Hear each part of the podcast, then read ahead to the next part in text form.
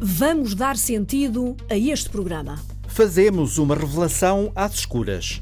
Vemos, ouvimos e sentimos para ressuscitar os sentidos.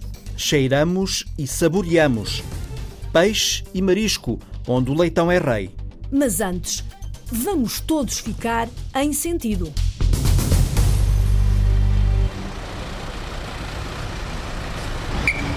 Mete todos na ordem é uma dos cinco polícias sinaleiros de Lisboa. A repórter Rita Fernandes foi para o meio da Rua de Belém e descobriu que, para quem lá mora ou lá trabalha, ela é mais famosa do que os pastéis. Conhece aqui a polícia Andreia? Conheço, André. Mora aqui? Moro, moro aqui em Belém. É uma polícia jeitosa e bonita. Olha, É uma coisa- eu, se é uma fosse mais, melhor que nós eu se fosse mais novo, ainda aqui com ela para a tropa. O meu nome é André Ambrosio, tenho 27 anos, estou na polícia há 4 anos. Comecei na Esquadra dos Olivais, eh, depois fui para a Divisão de Trânsito, onde estive nos bloqueadores e depois fui convidada pelo comandante da Divisão de Trânsito a ir para, para a Polícia Sinaleira. E com Polícia Sinaleira estou a trabalhar eh, em Belém, na Rua de Belém, perto dos pastéis de Belém. Olá, como é que está? Eu não trabalhava aqui em Belém há algum tempo. Tudo bem? As pessoas que moram aqui, conheço muitas delas, tanto como os comerciantes. E se não tiver aqui uma pessoa a coordenar o trânsito, todos querem passar ao mesmo tempo, temos de ter muita atenção, temos cá estar mesmo. E não tem medo de estar ali no meio e possa ser atropelada? Ah, não, medo não tenho. Uma pessoa já está mais habituada. Ao início, claro, tem-se um bocado de receio, mas depois com, o- com o hábito é, é uma coisa normal. Quer vir para cá? Mas quer vir para cá? Não, quer ir para lá. Hoje não lhe apetece. Nada! Hoje está calminho porque é férias da escola, das crianças. Muitas pessoas também já estão de férias, o que torna o, o trânsito a ficar a fluir muito melhor. No dia normal, as pessoas vão sempre com pressa para entrar a horas, para deixar as crianças. É muito caótico.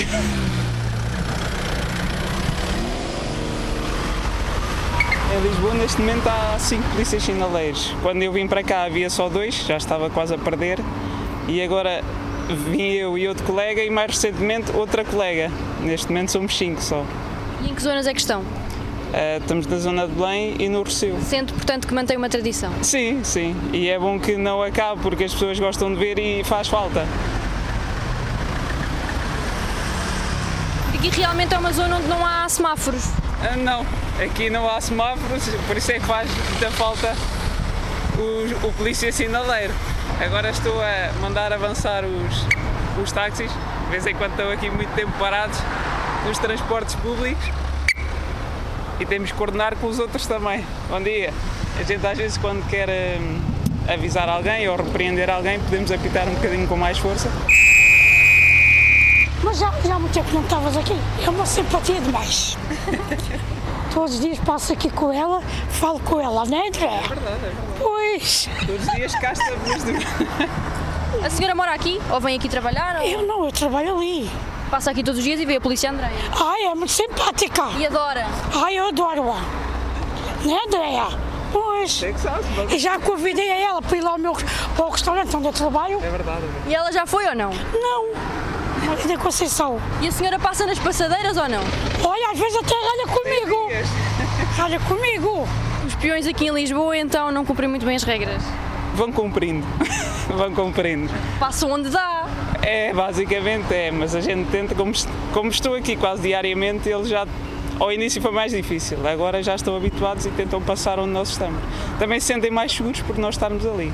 E o que é que é mais difícil nesta profissão de ser polícia sinaleira? Se calhar a chuva e o sol.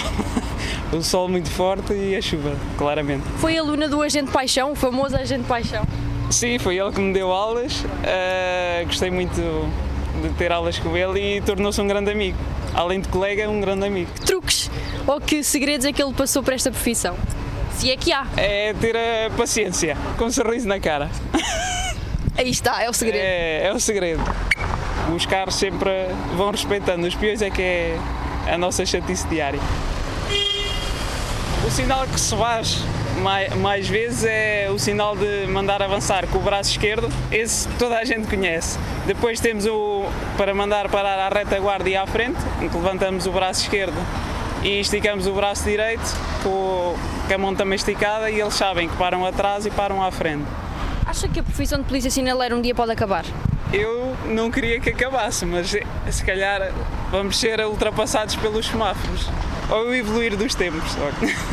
É muito popular aqui na rua, toda a gente a conhece e toda a gente fala com ela e tiram fotografias e ela também é simpática. Quando a Andreia for embora daqui? Não sei, mas vou ter saudades, claro. Eu cumpro as regras, tanto que vou já aqui para o passeio, vou passar ali a passadeira. Olha que não me vem passar aqui. Senão depois a, a polícia Andreia, ai, Não ai. é, não é Andrina, mas não, não, me cas- não me castigava. Mas quer-se dizer, gosto, se me acontecer alguma coisa, estou, no- estou, estou no meu lugar. Não, aí o chefe manda. Realmente dou sentido. Consigo meter todos em ordem.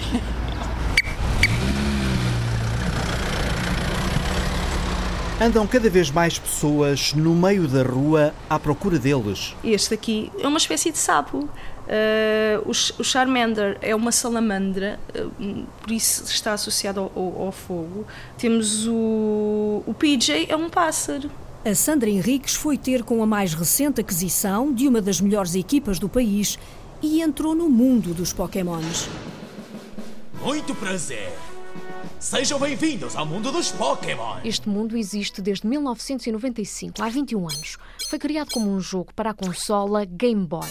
Irina Costa, de 35 anos, cabelo curto, cor-de-rosa, sempre foi fã. Muitos jogos, desde do, do Red e do Blue, do Yellow, até agora o mais recente que é o Omega Ruby e o Alpha Sapphire. Uh, está para sair agora em novembro, dezembro deste ano, vai sair os novos, o Sun e o Moon, que está uma loucura à volta destes jogos. Até se chegar agora ao Pokémon Go, jogo criado para telemóveis inteligentes ou tablets, mas antes houve toda uma saga com várias temporadas de desenhos animados que marcaram uma geração.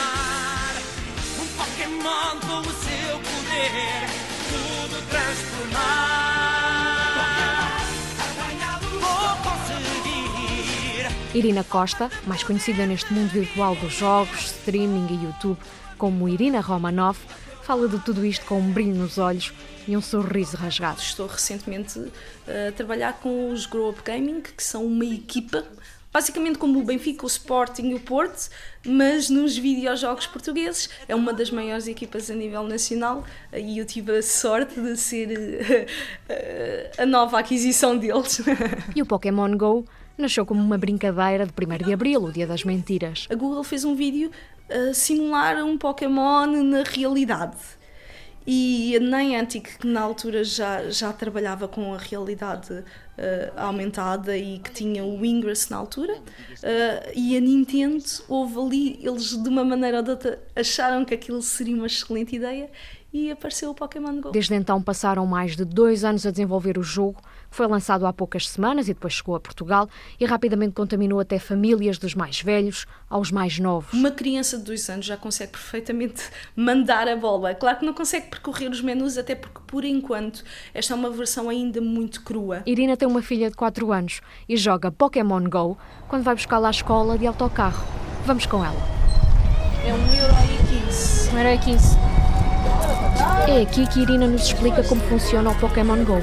É uma aplicação que se descarrega para o telemóvel. A aplicação funciona como um mapa de, da zona onde estamos, uh, utiliza a nossa localização GPS, uh, utiliza também dados de internet para cruzar tudo e o que acontece é que estas ruas são as ruas exatamente da, da nossa localidade. Através de realidade aumentada, vão aparecendo no nosso caminho, no ecrã, as criaturas Pokémon, que têm vários nomes e feitios, mas nesta viagem de autocarro ainda não apareceu nenhuma. Por enquanto não, até porque nós estamos a viajar a velocidade alta e o que eles querem é colocar-nos a andar a pé. Ah, aqui está um, um Metapod. Ah, será que vai dar? Estamos a andar muito rápido, o autocarro parou, vamos aproveitar para apanhar. É preciso lançar-lhes uma bola vermelha e branca no jogo Não. para os apanhar. Aqui está. Uma, duas, três. Gotcha! Desta que se apanhou. Ainda bem, porque estamos a chegar à paragem onde vamos sair. É a caminho da escolinha da filha que Irina vai jogando e nos explica mais pormenores do jogo. Temos, por exemplo, o incenso e as lure stop, eh, as lure, os lure models, que permitem uh, atrair mais pokémons à zona. Logo chegamos ao jardim de infância e já com a filha pela mão, Irina vai apanhando mais pokémons a caminho do parque, onde já costumava ir com a menina antes de regressar a casa. Esta Pokéstop é o, relativamente ao monumento comemorativo do 25 de Abril. Podes rodar. É só rodar a bolinha e saiu-nos então duas Pokébolas e uma poção. Temos então outra aqui. E este é relativamente àquela fonte que é a fonte piramidal. A ideia do jogo é que os Pokémons apareçam em locais de interesse como monumentos, museus ou instituições, levando os jogadores a conhecerem-nos. É, é, inacreditável esta capacidade que este jogo teve de mobilizar os jovens. Não carrega, vá. E ficamos aqui a apanhar pokémons Pode? e a ver passar pessoas a jogar o mesmo jogo. Há de tudo Grupos de adolescentes, rapazes e raparigas, jovens casais com carrinhos de bebés ou com filhos pequenos pela mão, adultos a passear o cão. Por acaso há um meme muito engraçado a passar na internet que diz uh, os cães nunca passearam tanto como agora. Todos têm o mesmo comportamento. Ficam parados durante algum tempo, a tocar no ecrã do telemóvel e depois vão seguindo mapas noutras direções à procura de mais criaturas virtuais. Como nós vamos agora à procura de um ginásio e não é o ginásio onde Irina trabalha como instrutora de fitness na vida real. Os ginásios sempre existiram no mundo Pokémon. Uh, os ginásios eram do Ash, o primeiro personagem do, do primeiro anime, ia combater para ganhar os crachás. Vamos seguindo o mapa no telemóvel, andando pelas ruas da cidade de Alverca. Vamos para Nordeste, até encontrarmos o ginásio, que na realidade é um depósito de água. Então carregamos no ginásio. Só que neste momento, o ginásio passou a ser da cor da equipa de Irina, que imediatamente levanta os olhos e fala com um jovem que vem na nossa direção com um telemóvel na mão. Estás a jogar Pokémon GO? Quanto tempo é que joga Pokémon GO? Desde o domingo passado. Quantos mais Pokéspots, por exemplo, aqui temos um, depois temos ali, quanto mais passa, só evolui os Pokémons, mais XP se ganha. Eu tenho cada evoluir muitos. O XP de que fala Ivan Oliveira é a experiência que se vai ganhando à medida que se joga.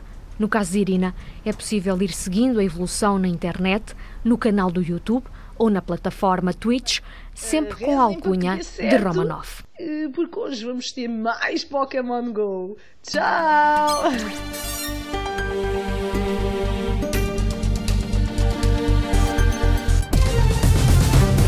Eu jurei que na minha casa nunca entraria leitão. Este não é o chefe Gonçalo Soares? É. Mas o que é que ele disse? Que eu jurei que na minha casa nunca entraria leitão. Mas isto faz sentido. Não entra leitão num restaurante na Mialhada? Ana Isabel Costa, vai lá desvendar este mistério. Não há placas nem indicações do restaurante e a chegada ao Parque da Cidade da Mialhada à porta do Magnus e companhia está fechada. Mas tudo tem uma explicação. É, isto tem uma lógica de ter as portas fechadas, porque já me aconteceu atender certos clientes muito difíceis, não é? E eu então jurei a partir desse dia só entrava no meu restaurante quem eu achava que devia entrar, não é? Gonçalo Soares é o dono e o chefe do restaurante que tem uma regra. Eu jurei que na minha casa nunca entraria leitão.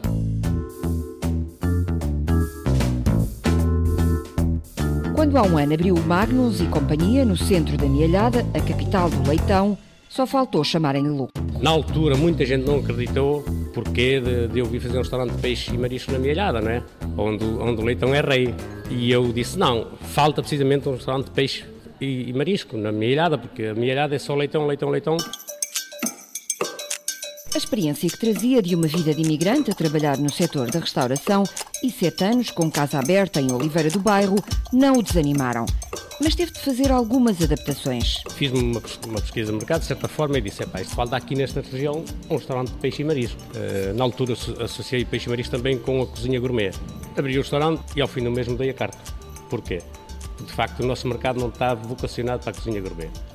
Os clientes diziam, pá, este risco nos pratos, pá, isto é muito bom, mas a gente tem que comer muitos, muitos pratos e depois sempre com fome. Então mudei logo o conceito.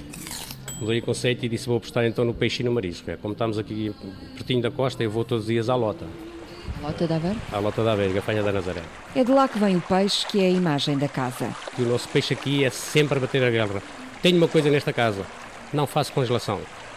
A congelação quebra a qualidade, cerca de 40%. O que é que quer dizer? De inverno, por exemplo, quando as barras estão fechadas, nós não temos peixe. Os clientes ligam e dizem, Gonçalo, queremos peixinho. E eu respondo, pá, não tenho peixe. Vamos seguindo o Gonçalo. Vamos, vamos Os clientes começam a chegar ao Magnus e companhia. Eu acho que os ouvintes vão dizer, pá, o gajo nesse dia mandou ir lá, mandou ir lá os clientes está só para falarem bem. Está combinado. Está combinado. Se eu não for à mesa, ficam chateados e querem que eu beba uma tacinha. São enólogos que, como quase todos os frequentadores do restaurante, nem veem a carta. Temos uma carta de, para a comida, temos uma, uma carta para a vida, mas 90% do, do, do nosso cliente não vê a carta sequer. Peixe ou carne? Hoje, o peixinho tem o peixinho precisa sair o mais rápido possível, é certo. Então, mesmo o mais rápido possível. Claro, então. Vou fazer um, um robalo ao sal, um robalinho ao sal. Se eu tenho uma coisa, tenho garantia dois anos no meu produto. Dois anos. Está a ver? É de lei, não é? Fomos atrás do chefe Gonçalo para a cozinha. É lá que estão os melhores aromas. Está a ver isto? Você olha para o olho, olha para o olho, o olho mais brilhante nem existe, não é? E a postura. E depois a, a, a textura do peixe, né? um peixe duro, um peixe bem tratado. Então aqui por baixo põe uma camada de sal. Exatamente. É preciso o quê? Para assar um robalo destes de quilo é preciso o quê? Um quilo de sal? Neste, Mais. isto é um robalo com 1,6 kg. Está bom. Então preciso quantos quilos de sal? Quase 4? Nesse aí 3 kg. Não, não, 3 kg, quase 4 kg, sim. Estava a 300 graus, agora abri a porta, vai ser 273. Está a ver? Agora dou-lhe aqui 30 minutos a 300 graus. Enquanto isso, prepara-se o acompanhamento. Risoto de grelos.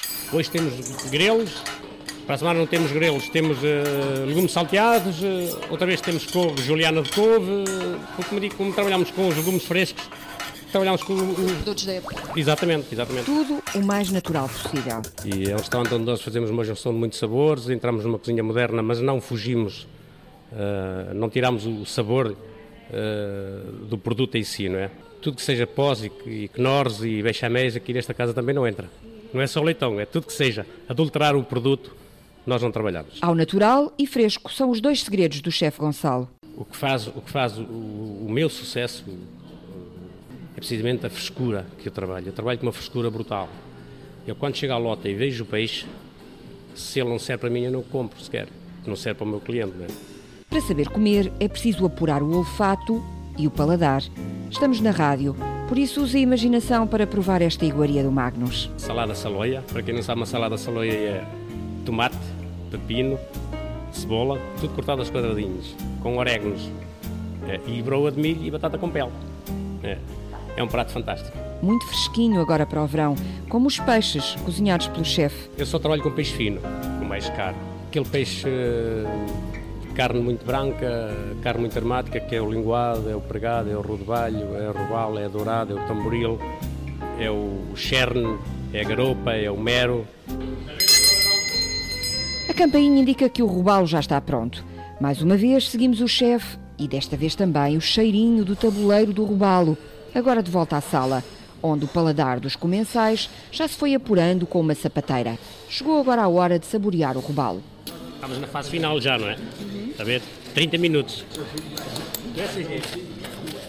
A sabedoria disto é de facto deixar o peixe suculento, não é? O peixe suculento. Agora aqui está a melhor parte do peixe. Eu quero a minha parte preferida. Já viram, já viram que ele quase chora por uma bochecha? Sabe que eu, sabe que eu conquistei. Oh Chico, Chico. Claro, tu sabes, claro que sim. Sabes que eu conquistei a Joana com bochechas de peixe? É, agora estamos casados há 18 anos, vai espinhas, vai bochechas, vai tudo. Os homens são todos iguais. Pelos vistos, não foi só a mulher que Gonçalo Soares conquistou pelo estômago. Daqui gosta-se de tudo, desde entradas ao prato principal, à sobremesa. Os detalhes do chefe aqui são incríveis. Vivo em Lisboa, não vivo aqui e sempre que se proporciona vir aqui ao Norte, passo por aqui. Primeira vez que venho a este restaurante. Estão a ficar impressionado ou não? Estou a ficar muito bem impressionado porque eu sou um grande apreciador de peixe e, e já vi que estou a comer aqui um peixe de primeira categoria. O chefe Gonçalo Soares agradece a confiança e só pede que quem vai ao Magnus e companhia leve as papilas gustativas bem apuradas. Estar sentado à mesa não é só sentar-se e comer, é, é, preciso saborear o que se põe na mesa, não é? Por isso é que eu digo, comer é uma arte, comer é uma arte.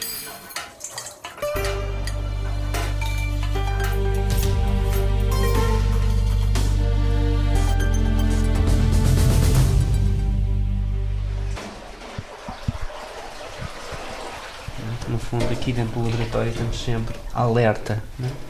com todos os sentidos, seja a visão, seja o olfato, seja o tato. Ou a própria audição. Né? Eu estou a ouvir por trás, eu hoje estou a ouvir a água, mas também estou a ouvir o relógio. Neste laboratório vai fazer-se uma revelação. A repórter Olivia Santos foi observar às escuras os sentidos de um fotógrafo ao criar uma imagem única. Quem está a usar ainda este, todos estes processos fotoquímicos, eh, eh, mais do que os fotógrafos, são os próprios artistas. O artista é Daniel Antunes Pinheiro. Com ele deixamos a voracidade dos cliques uns atrás dos outros, o ruído, o mundo digital fica lá fora. Uma coisa é termos uma imagem uh, física, material, em que estamos a ver, vemos a textura de papel, vemos uh, a prata, vemos uh, tudo. E outra coisa é vermos uma projeção num ecrã. É? Nunca é a mesma coisa. Descemos do ateliê à cave. Aqui o que eu estou a fazer é, é esta tal imagem que íamos que eu estou a tentar ainda fazer testes de tempo e a tentar criá-la. Daniel tem já montado um dispositivo rudimentar, sem lente, um foco simples de luz vai ser disparado sobre o objeto inclinado a projetar-se diretamente no papel, agarrado a uma parede. Tudo o que estamos a ver que é branco nesta imagem, nesta projeção, Na neste reflexo, é vai ser preto. Não é? E isto também é agir quando estamos aqui dentro do laboratório, tentar perceber ou adivinhar e pensar as coisas ao contrário. Não é? Só daqui a pouco vamos descobrir o que para já está apenas nos olhos de Daniel. No fundo, esta primeira parte é, um pequeno uh, dispositivo, estúdio, uh, para criação esta, de imagens. Esta fotografia vai ser a preto e branco ou a cores? Tudo vai ser a preto e branco. Muito bem. Por isso agora vou só apagar ali a luz fora. Uhum. Pronto, a partir de agora, escuridão e silêncio. 0,7. Parece-me bem. Bem, vou deixar isto agora. Primeira coisa, vou já. Uma coisa essencial aqui é luvas. Luvas de látex. Portanto, deve ser a, a matéria que eu uso e abuso.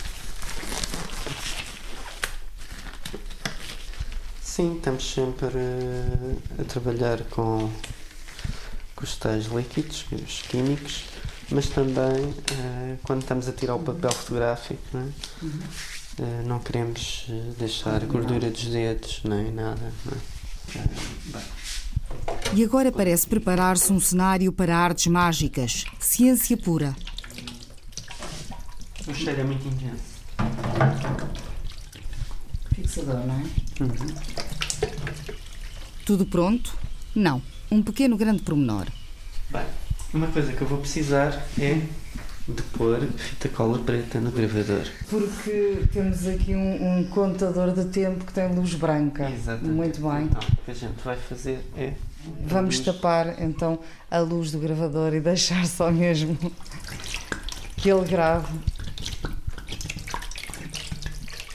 Já cheira a laboratório, parece vinagre e os olhos fazem-se à escuridão através do espectro da luz vermelha, a única permitida.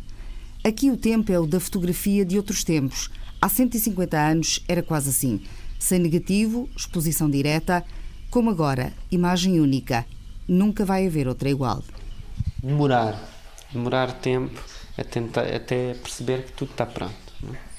Muito bem. Vamos lá ver então. À medida que vamos ficando aqui ao longo do tempo dentro do laboratório, os nossos olhos começam-se a habituar à escuridão. É? Começamos a trabalhar com outras células e começamos a perceber que já não temos necessidade de. Que, o que é que é preciso aqui mais? São os olhos ou as mãos? Eu acho que é as duas coisas. É os olhos e as mãos para determinadas tarefas às vezes é mais importante as mãos do que propriamente os olhos. E depois noutras é o contrário. Né? No fundo, aqui dentro do laboratório estamos sempre alerta, né? com todos os sentidos, seja a visão, seja o olfato, seja o tato, ou a própria audição. Né? Eu estou a ouvir por trás, eu hoje estou a ouvir a água, mas também estou a ouvir o relógio.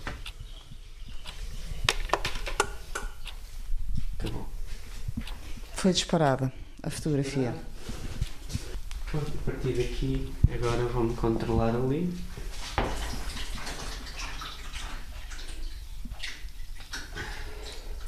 Há um mar nos tanques que as mãos de Daniel embalam. São vagas de criação. Às vezes eh, estamos a olhar para a imagem, aqui, né?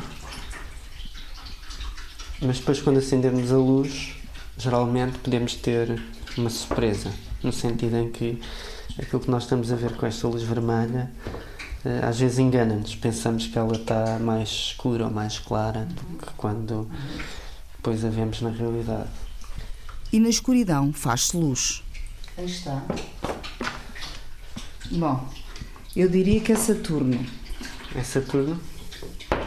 Estamos a ver uma folha branca de papel uh, com um buraco branco no meio, depois um anel mais escuro e depois começamos a ver uma mancha com vários anéis mais, mais cinzentos, não é? Sim, todo este encadeamento se não houvesse tato. Não são olhos de papel, são olhos e mãos de papel. Exatamente. Há uma sincronia entre o tato e a visão né? e o estar alerta. Né? Tudo que não pode falhar. Não falhou. Está feita. Os anéis de Saturno, nada mais que o riscado de um disco de vinil. Foi comprado há uns dias na Feira da Ladra.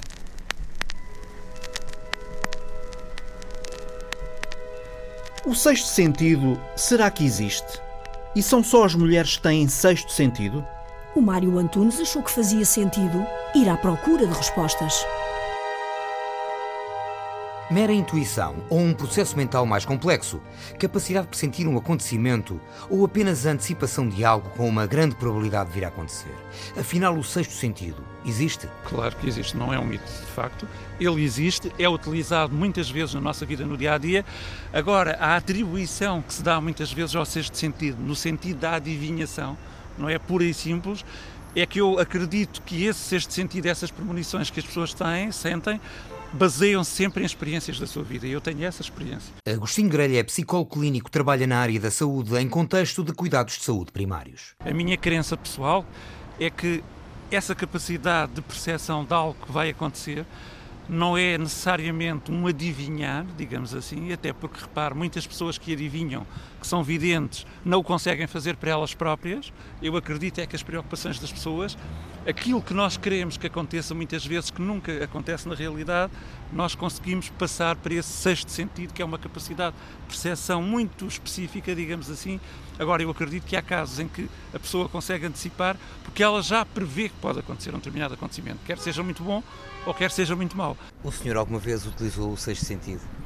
Claro que sim, em algumas situações eu acredito que nós, em determinados momentos, sentimos que alguma coisa poderá acontecer. Todos temos um sexto sentido. A grande questão é que nem toda a gente eh, nasce com ele apurado da mesma forma e, mas é possível de desenvolver ao longo da vida. Todas as pessoas têm e todas as pessoas podem desenvolvê-lo se tiverem essa vontade. Sandra Guerreiro define-se como psicóloga holística. Pronto, eu uso a psicologia clássica com uma junção de várias ferramentas, como o tarô, a quirologia, que é a leitura das mãos, a terapia floral, a leitura da aura, a pintura da aura também faço. Pronto, há aqui uma série de técnicas que eu associo à psicologia clássica. Sandra Guerreiro confessa utilizar o sexto sentido em todas as consultas e com todos os clientes eh, eu dou mais feedback do que daria numa consulta de psicologia normal, não é? Daquilo que eu estou a sentir, daquilo que eu vejo nas cartas, por exemplo, numa análise das mãos, na própria energia da pessoa, naquilo que eu vou sentindo. E o sexto sentido está presente aí? O sexto sentido está sempre presente aqui.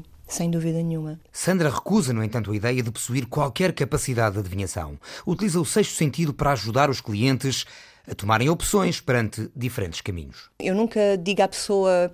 Uh, não, não, lhe corto o livre-arbítrio, não é? Não, não lhe estou a dizer que ela tem que tomar determinadas atitudes ou, ou tomar opções de caminho, mas faço-os, se calhar, pensar em coisas que elas de outra forma não pensariam. E quando é preciso dar uma má notícia de uma hum, coisa que já se sentiu, que se intuiu, que se pressente? Isso também acontece e é realmente uma situação muito delicada. Uh, é preciso ter-se muita sensibilidade e perceber muito a pessoa que está à nossa frente. Primeiro, perceber se ela tem a capacidade de gerir essa notícia não é? e de que forma é que ela deve ser transmitida. Todos temos essa capacidade de utilizar o sexto sentido, mas Sandra admite que as mulheres são dotadas de características que tornam mais provável e frequente essa utilização. Primeiro, porque as mulheres, por natureza, são mais sensíveis. É? Elas têm. Uh, há, há, determinados aspectos que as mulheres o fazem mais naturalmente, não é? quase instintivamente. E esse sexto sentido realmente está, muito mais, está mais apurado. Enquanto mãe, eu, eu, eu, sei muitas vezes que eu sinto as coisas e nem estou ao pé do meu filho, não é? E isso, pronto, o sexto sentido está lá, está lá realmente.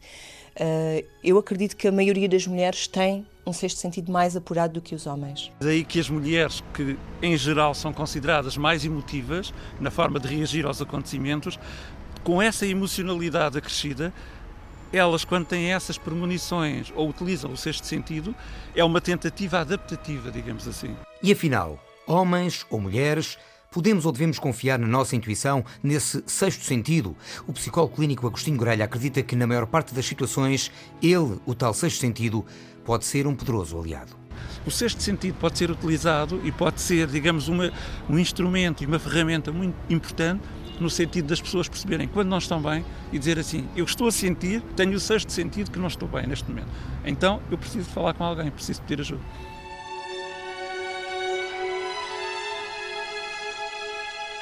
E quando perdemos os sentidos?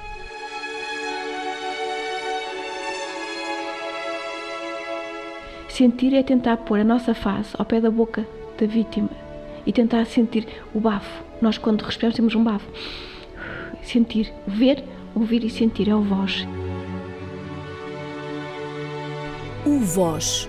Ver, ouvir e sentir é o que se ensina aí Miguel Bastos no Conselho Português para a ressuscitação. Eu, tu, ele. Nós, vós, eles. O vós é a sigla. Qualquer pessoa pode perder os sentidos. Mas como é que sabemos que alguém perdeu os sentidos? Se não sabemos, o melhor é perguntar. Neste caso, perguntamos à médica Adelina Pereira, presidente do Conselho Português de Ressuscitação. E o Conselho Português de Ressuscitação tem exatamente essa missão importante, que é muito de formação. E a enfermeira Ana Paula, que também dá formação em suporte básico de vida. Normalmente os cursos são de seis horas, duas horas teóricas e quatro práticas. Quando vemos alguém que parece estar inconsciente, a primeira coisa que devemos fazer é fazer perguntas. Neste caso, fazer perguntas à vítima. Está bem, sente-se bem. E, e sempre não se esqueçam de falar alto, não tenham vergonha, porque há pessoas que ouvem menos bem, principalmente se são pessoas idosas, têm déficit auditivo. E ao mesmo tempo estimular, abanar os ombros e tentar abanar para ver se a pessoa, com o estímulo uh, uh, físico, consegue acordar ou não. A segunda coisa que devemos fazer é aplicar o voz. O voz é a sigla V, ver e dizemos assim: chegas lá e vês, vês se a pessoa se mexe, se o peito expande. Nós, quando respiramos, o tórax sobe e desce, e temos movimentos. Ok, vai lá, vê, vê, ouve. O, vê, o voz, o O do voz é ouvir, ver, ouvir. Ouvir o quê? Ouvir tem respiração, às vezes tem mais. As pessoas fazem barulho, se há algum barulho ou não. E sentir. Sentir é tentar pôr a nossa face ao pé da boca da vítima e tentar sentir o bafo. Nós, quando respiramos, temos um bafo sentir, ver, ouvir e sentir é o voz. A maioria das pessoas não sabe quando é que deve ligar o 112. O ideal é ligar depois de avaliar a respiração. Emergência Médica, bom dia. A qualidade da informação que conseguirmos passar aos serviços de assistência médica vai ser muito importante. Só depois de avaliar a respiração, ligamos para o 112 para passar toda a informação. Vamos dizer, pronto, a vítima, o local onde estamos e vamos iniciar ou não o suporte básico de vida. O suporte básico de vida pode passar pela aplicação de compressões torácicas e respiração boca a boca. Daí a importância de ter formação. Já ouvimos aqui dizer que os cursos podem ser de apenas seis horas. A dificuldade não estará, portanto, na duração ou na complexidade da formação, mas na dimensão do universo de formandos. Ao todo, cerca de 11 milhões de pessoas, mais coisa, menos coisa. Toda a gente devia saber fazer esporte básico, acho que nas escolas primárias já deviam começar pronto, a integrar o esporte básico de vida, ou pelo menos com ações de sensibilização. O Conselho Português de Ressuscitação já deu formação a crianças entre os 8 e os 9 anos, a título experimental. Os resultados foram bons. A formação passou, entretanto, a ser dada no âmbito da disciplina de ciências no nono ano de escolaridade. Uma forma de garantir que ninguém sai da escola sem formação nesta área. Estamos a formar os professores para eles próprios depois poderem dar aos alunos, que é a única forma, é um projeto que tem que ser autossustentável, não é? Nós temos que ensinar alguém que depois ensine e que vá sempre replicando esse conhecimento. Senão nunca seríamos suficientes, nunca faríamos mais nada na vida se não dedicarmos a estes projetos. Um, mas há muitas escolas no país, há muitos nonos anos para ensinar e depois não é só. Os miúdos são muito engraçados porque eles vão para casa e ensinam e levam os livros que têm com os bonecos. E tá, temos esse feedback que às vezes os pais dizem, ah, porque meu filho foi falar disto e de como é que é o 112. E eles ensinam, eles são ótimos veículos de transmissão de informação. É claro que formar a totalidade da população vai levar tempo, muito tempo. Mas a mensagem vai passando. Para os profissionais de saúde, é normal que as pessoas tenham receio em dar assistência, mas é importante que percebam que não fazer nada não é solução. Eu posso ter uma unidade de cuidados intensivos super bem equipada, XPTO, a 2 km de distância, onde tem uma, vida, uma pessoa que está em, caída, sem sentidos na rua. Se alguém não começar as primeiras manobras de reanimação, de ressuscitação, nunca vamos ter alguém que possa usufruir depois do resto dos cuidados. Cabe então aos cidadãos aplicar aquilo a que os profissionais de saúde chamam a aguentoterapia. É preciso aguentar.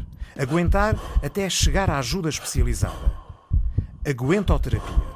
A designação pode parecer estranha, mas faz todo o sentido quando se perde os sentidos.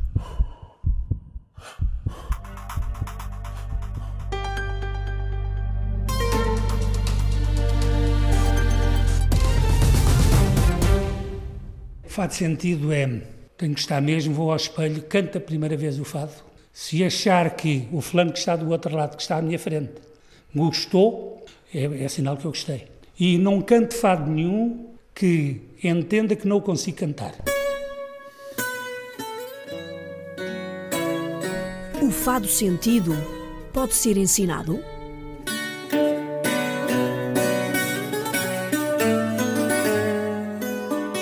A Rita Colasso esteve na Universidade Sénior Criar Afetos e assistiu a uma aula. Ainda não se canta o fado nesta sala cor-de-rosa, mas que se faça silêncio. Quer dizer, um silêncio acompanhado à guitarra para o professor Carlos Galvão confessar a estas paredes as palavras que escreveu mal soube da vinda da Antena 1. Toda a vida cantei fado. Foi sempre o único género de música que gostei. Sempre pensei em enveredar por este caminho, mas nunca tive coragem. Foi até vir aqui para o grupo Criar Afetos Universidade de Criar Afetos de Rio de Moro. Um dia, em conversa com a nossa coordenadora, a doutora Marisa Pereira, surgiu a ideia de se formar um grupo onde se cantasse o fado. E pronto, ideia pensada, muito estudo sobre o fado e fiz-me coordenador destas e de outras belas moças que tanto gostam de cantar o fado. As moças já vão cantar, acompanhadas pelas guitarras do fado que vão sair de um computador em versão karaoke. Para já, Carlos Galvão, aluno e professor desta Universidade Sénior em Rio de Moro, espalha na mesa dezenas de pens onde armazena gigabytes de histórias do fado. Que depois passei para PowerPoint, que vou projetando, já alguns viram. Todas as pens são de fado? Não, não, nem todas, há aqui duas ou três que não são. Olha, mas olha, fado. PowerPoint, primeiro e segundo. Pronto. Já, já, já tínhamos chegado ao Conde Vimioso, já passámos pelo Conde Vimioso. Depois expliquei o que era o Lundum, eu ao, ao projetar isso tenho o Lundum a, a tocar, que é dos escravos que nos barcos vieram, vieram tanto do Brasil como da África, e então iam tocando o Lundum. Isto é o Lundum.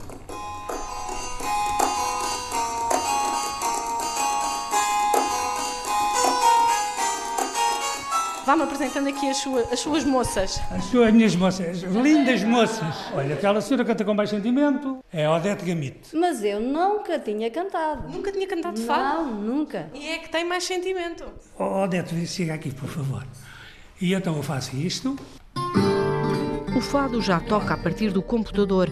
Odete, fita de cetim na cabeça, lenço castanho enrolado ao pescoço, é ela quem toma a iniciativa de agarrar no microfone da Antena 1 e confessa. Confesso que te amei, confesso. Não coro de o dizer, não coro. Odete é uma das mais de 400 alunas e alunos que frequentam a Universidade Sénior Criar Afetos de Rio do Moro.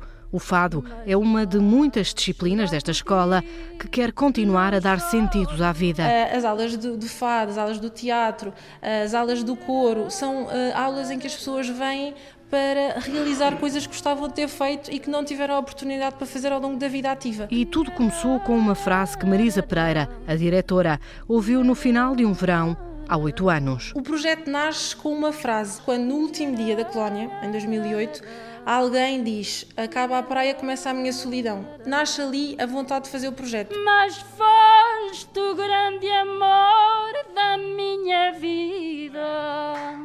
Na aula de fado estão hoje quatro senhoras. Rosário Correia. Eu costumo dizer que o fado é como o amor, é uma coisa que se sente, mas que não se explica. Todas vão cantar. Maria do Monte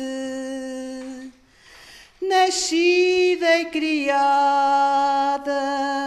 O professor Carlos Galvão vai dando ar de maestro com as mãos, mas sempre que se canta o fado, há olhos fechados, queixo para cima, a cabeça e a voz em suaves ondulações e também algumas fífias. Na fonte sagrada.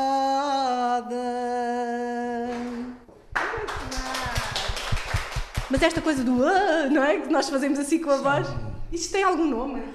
Nós às vezes, chama, quando falhamos, chamamos fifias. E agora, Dulce Costa. Qual é o fado? Apresente lá. É o, é o do Carlos do Carmo, é Lisboa Menina e Moço. No castelo, põe o cotovelo, em alfama, descanso o olhar. O fado é sentido, vem da alma mais do que da voz. Pronto, agora já foi, já não vai mais. Pronto. Falta então aqui apresentar. Conceição. Conceição Martins. Martins. Eu gosto mais de fado canção. Uh, como eu sou assim toda rabioqueira, não é? Pronto, dá mais para mexer. Por exemplo, agora escolhemos aqui para vocês a Samaritana. Alguma fifi que saia, tenho muita pena, mas é a primeira vez e é naturalíssimo. Amores do Redentor não reza a história sagrada, mas diz uma. Fui de via em viela. Agora é a vez de Carlos. Numa delas dei com ela. Voz rouca, típica do fado. E que dei-me enfeitiçado. Agora sim, silêncio. Só me lembra uma guitarra e a chorar penas da vida.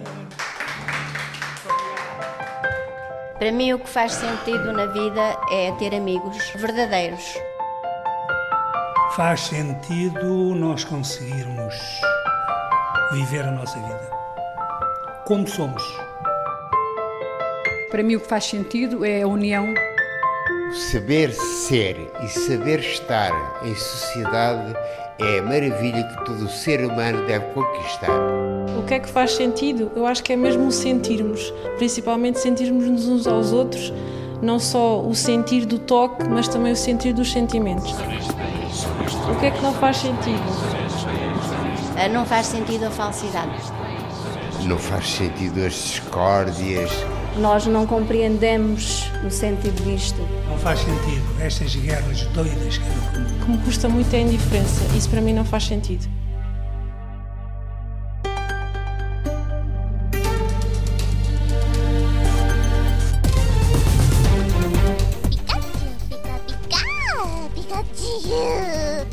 Produção de Rita Colasso e Sandra Henriques. Só! Sonoplastia de João Carrasco e Rui Fonseca.